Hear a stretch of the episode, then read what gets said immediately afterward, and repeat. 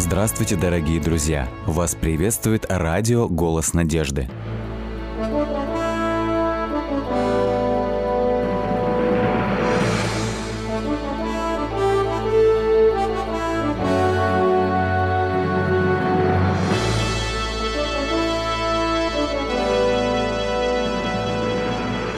Вас приветствует радиотелецентр «Голос надежды». В эфире программа «Великие пророки Библии» в студии Александр Болотников. Их называли большими пророками – Исаия, Еремия и Иезекииль. Авторы самых больших книг Священного Писания, самых трудных для понимания – без которых современный облик Библии невозможен. Передача шестая. Пророк Исаия и его время. На каком основании мы можем доверять тому, что говорит Библия? Почему мы должны верить ее предсказаниям? Пророк Исаия – дает ответ на этот вопрос в своей книге, рассказывая о судьбе многих древних цивилизаций. С 13 главы книги пророка Исаи у нас идут пророчества о различных цивилизациях древнего мира – и начинает Исаия цикл своих пророческих изречений рассказом о судьбе Вавилона. И Вавилон, краса царств, гордость халдеев, будет не спровержен Богом, как Содом и Гамора. Среди древних цивилизаций Вавилон занимает, пожалуй, самое первое место – Вавилон – это место, где зародилась астрология, математика, сельское хозяйство и другие области, о которых сегодня мы весьма хорошо знаем. После Междуречья зародилась цивилизация в Египте, а потом цивилизация Малой Азии. Вот эти вот три точки на Древнем Ближнем Востоке. Междуречье, которое располагается между реками Тигр и Ефрат, протекающих по территории современных Ирака, Сирии и Ирана, Египет и дельта Нила, и Малая Азия – в которой, на территории современной Турции, где находилось древнее хетское государство, являются сегодня признанными колыбелями мировой цивилизации. Вавилон являлся культурной, духовной и религиозной столицей древнего Междуречия. Но о нем сказано «не заселится никогда», и в роды родов не будет жителей в нем. Не раскинет аравитянин шатра своего, и пастухи со стадами не будут отдыхать там. Действительно, о Вавилоне писали древние греческие историки и другие документы, которые были найдены во время средних веков и особенно во времена эпохи Возрождения – но этот древний славный город было крайне трудно найти археологам. Оказалось, что арабские проводники не хотят идти в это место. Это было буквальным исполнением того, что пророк Исаия написал за 2400 лет до того, как это развалины древнего Вавилона начали находить. Действительно, когда эти развалины были найдены, то, что осталось от этого древнего города, поразило воображение ученых. Но тем не менее, пророчество Исаи было исполнено буквально. До сих пор у арабов существует суеверный страх перед тем местом, и ни разу там не было построено никакого поселения. Еще до завоевания Персии Александром Македонским в 331 году люди начали покидать это место, и кирпичи этого древнего города начали растаскиваться. Интересно, что в начале 90-х годов прошлого века иракский диктатор Саддам Хусейн решил возродить былую славу Вавилона. Так, в частности, он объявил себя царем Навуходоносором и решил возле древнего вавилонского зигурата построить авиабазу, где упрятал советские МиГи-21 и 23. Назвав себя царем Навуходоносором, он направил свои ракеты «Скад» на Израиль. Что из этого вышло, мы все прекрасно знаем. И опять, пророчество Библии осталось до конца исполненным. Никто в этом месте так и не поселился, Саддам Хусейн вкладывал в развитие этого места миллионы своих нефтедолларов, но все они ушли в никуда. Почему? Исаия говорит о Вавилоне. Зачем это нужно? В 740 году до нашей эры, когда пророк Исаия начал свое служение – о Вавилоне никто не вспоминал. Эта территория находилась под властью Великой Ассирийской империи, которая являлась серьезной угрозой для Иудеи и Израиля. Когда мы читали предыдущие главы книги пророка Исаии, мы видели о том, что Исаия неоднократно предсказывал, что Иудея и Израиль погибнут от рук Ассирии. Это пророчество исполнилось. Северное царство Израиля было завоевано ассирийским царем Салманасаром, который разрушил его столицу Самарию и увел 10 колен в плен – но при чем здесь Вавилон? Почему Исаия начинает свое новое пророческое изречение, в котором он будет говорить о судьбе филистимлян, маавитян, сириян, египтян? Все это были извечные древние враги Израиля. Но он начинает говорить о Вавилоне – который, кстати говоря, во времена пророка Исаи совершенно был э, не врагом Израиля, а пытался искать дружбу с Иудеей. Позже мы узнаем, как вавилонский правитель Миродах Баладан направил своих послов к царю Езекии, чтобы наладить с ним союзнические отношения против общего врага Ассирии. Враг моего врага – мой друг. Тем не менее, Исаия пишет о Вавилоне.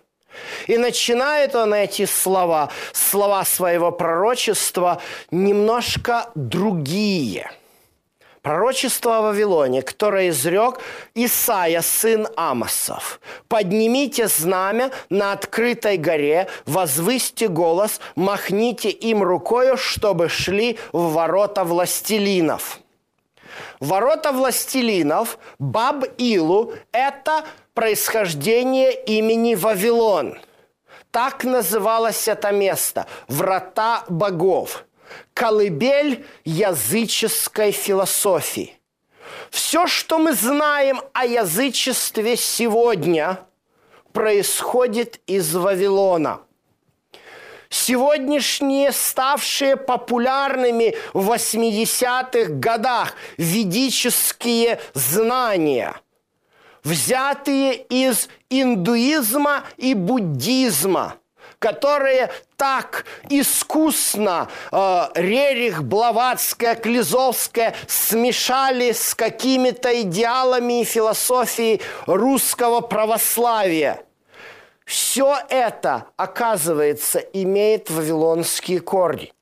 Индийская религия при ближайшем рассмотрении напрямую происходит из религии Вавилона.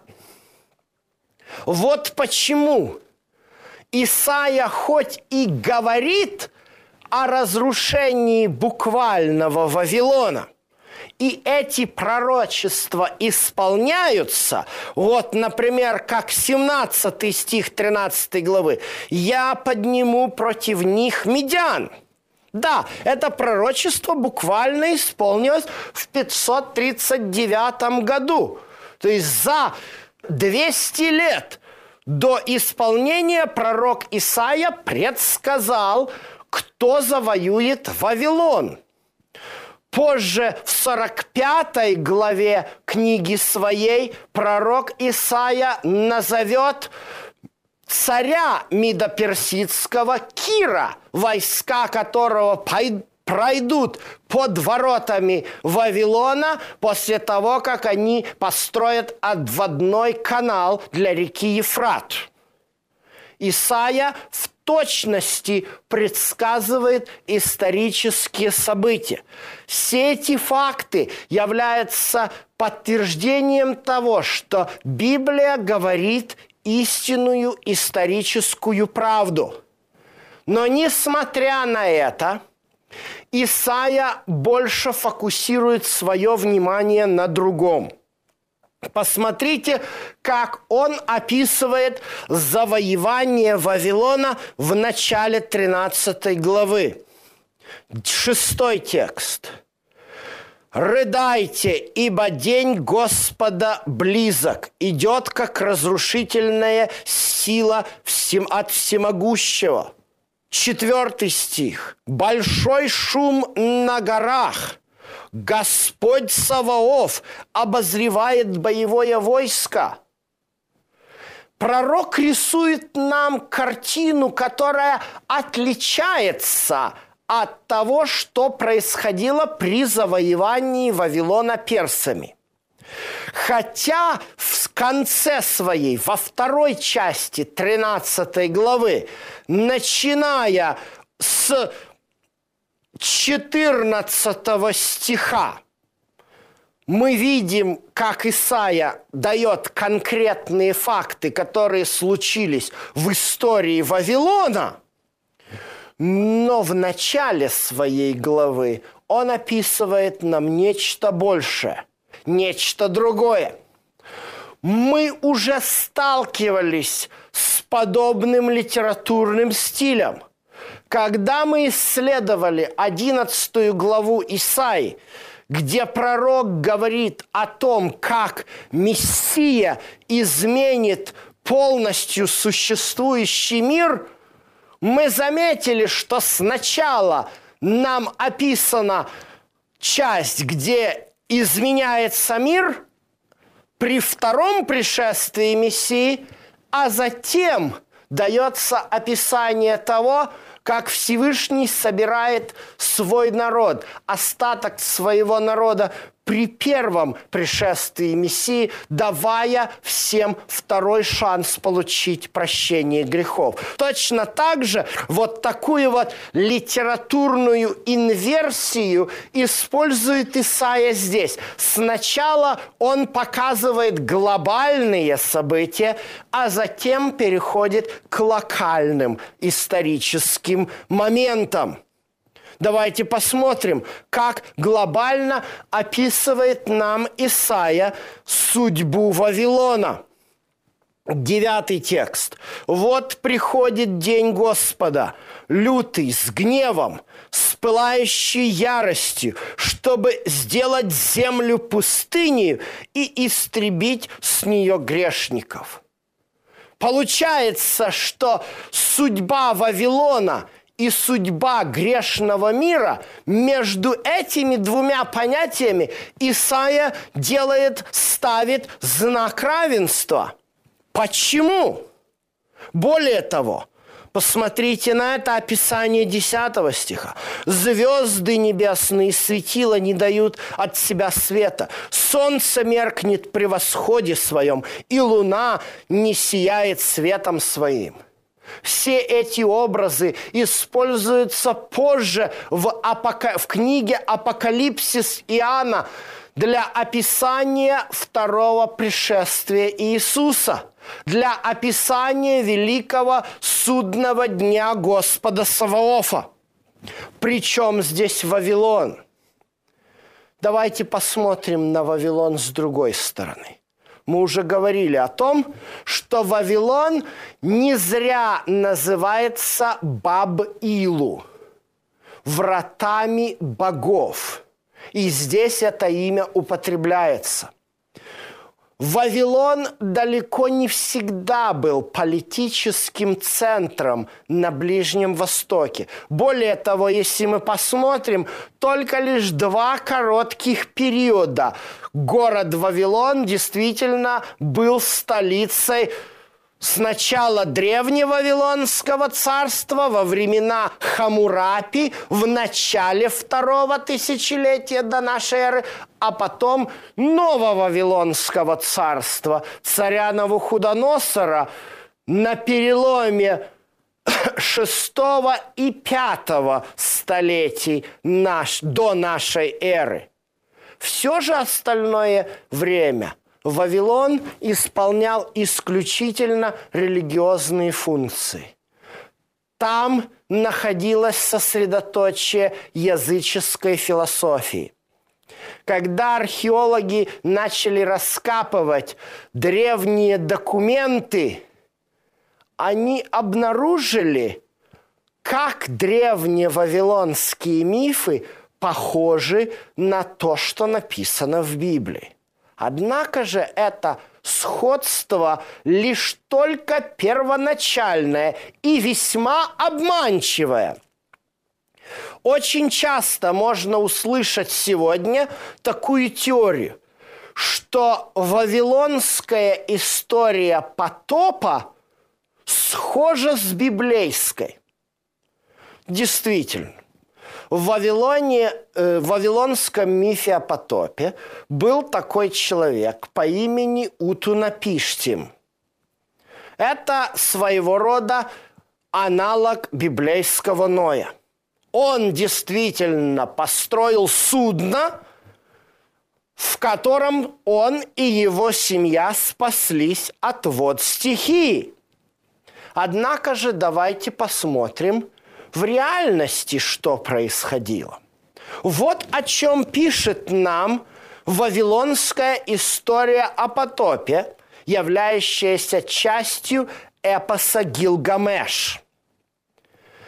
Нам повествуется о том, что небесным верхним богам стало слишком шумно – от того, что люди расплодились на земле и не давали им спать. Поэтому покровитель грома и молнии Энлил решает уничтожить этих людишек потопом. Как картина Бога отличается в вавилонском мифе от библейского Бога – Бог, который, как в бытие, книге бытия написано, посмотрев на эту грешную землю, сказано в русском переводе, раскаялся. Но здесь не идет речь о раскаянии. Древнееврейский корень «нахам» выражает глубокий выдох, который человек делает тогда, когда у него болит сердце. Бог сообщает сам Ною о том, что через 120 лет мир будет уничтожен потопом.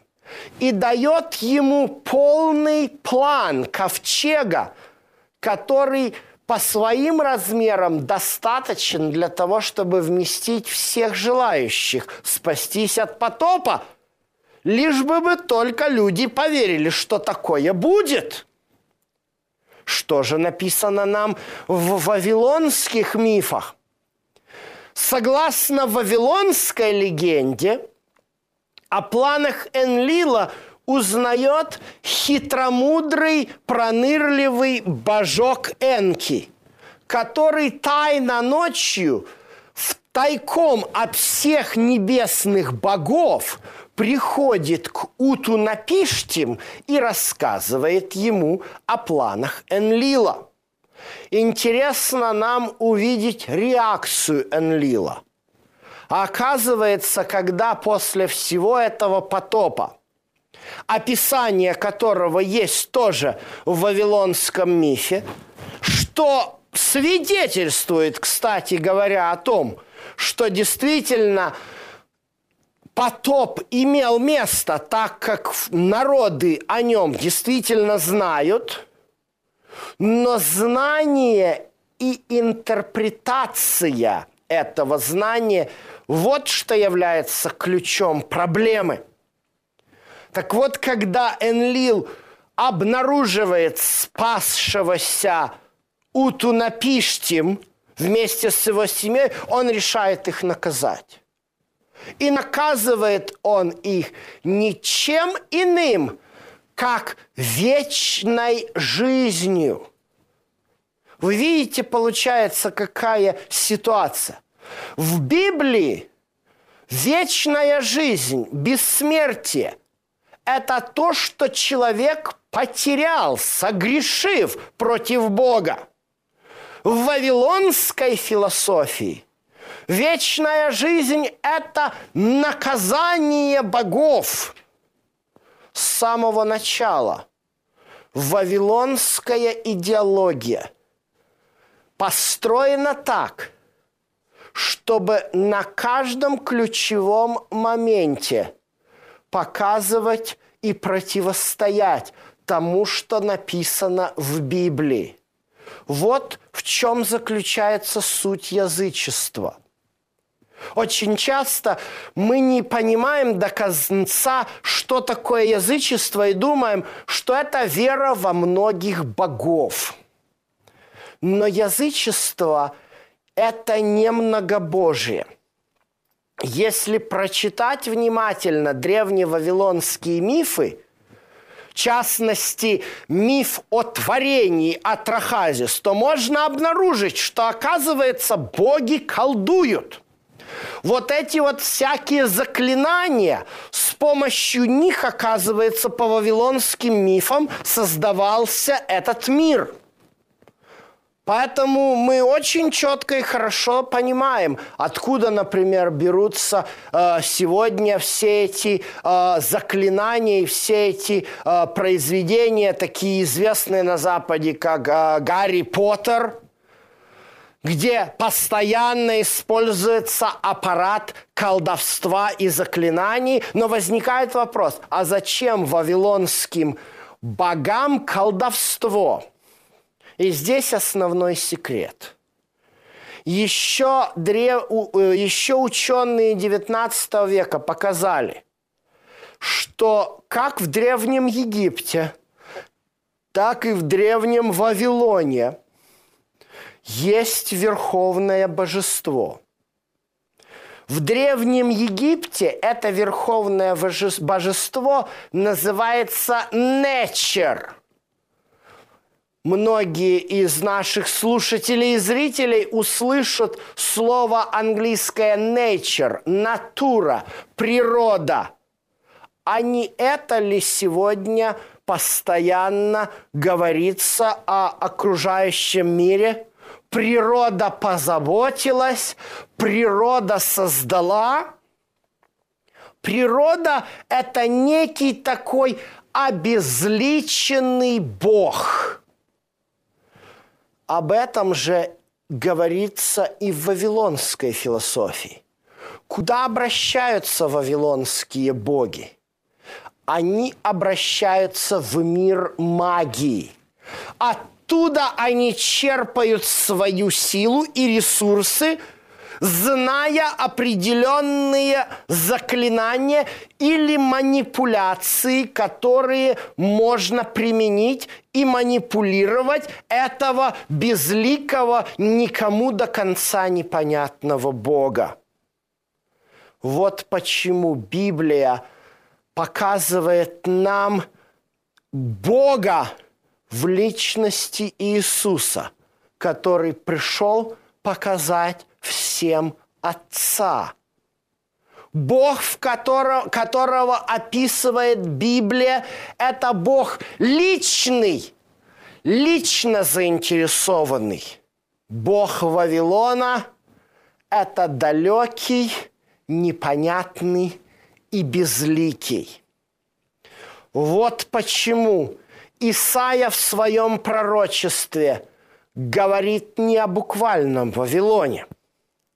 Да, с одной стороны, он очень красиво показывает все события, связанные с разрушением буквального Вавилона, и на примере этих событий мы можем видеть, как полностью и до конца исполнилось все, что предсказывал Исаия за несколько сотен лет до события.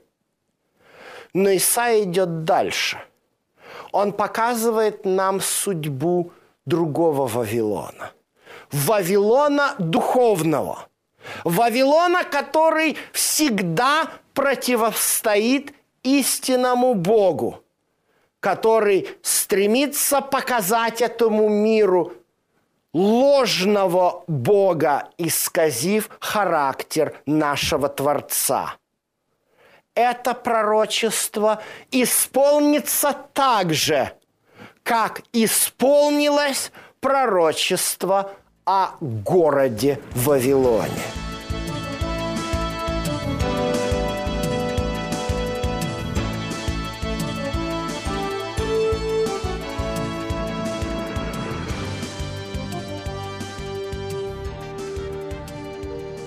Дорогие друзья, вы можете оставить свои сообщения через WhatsApp и Viber по номеру плюс 7 915 688 7601 или позвонить нам на бесплатную линию, которая работает на территории Российской Федерации. Номер 8 800 100 ровно 1844. 8 800 100 ровно 1844.